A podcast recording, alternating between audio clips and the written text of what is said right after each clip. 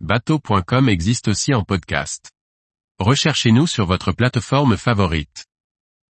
Les bateaux abandonnés, un fléau pour la nature, une opportunité pour les plaisanciers. Par François-Xavier Ricardou.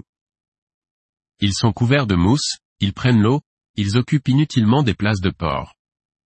Ces bateaux, qui ne sont plus entretenus ni utilisés par leurs propriétaires, représentent un danger, une entrave et une pollution pour le milieu marin. Ils gâchent aussi le paysage et le plaisir de naviguer.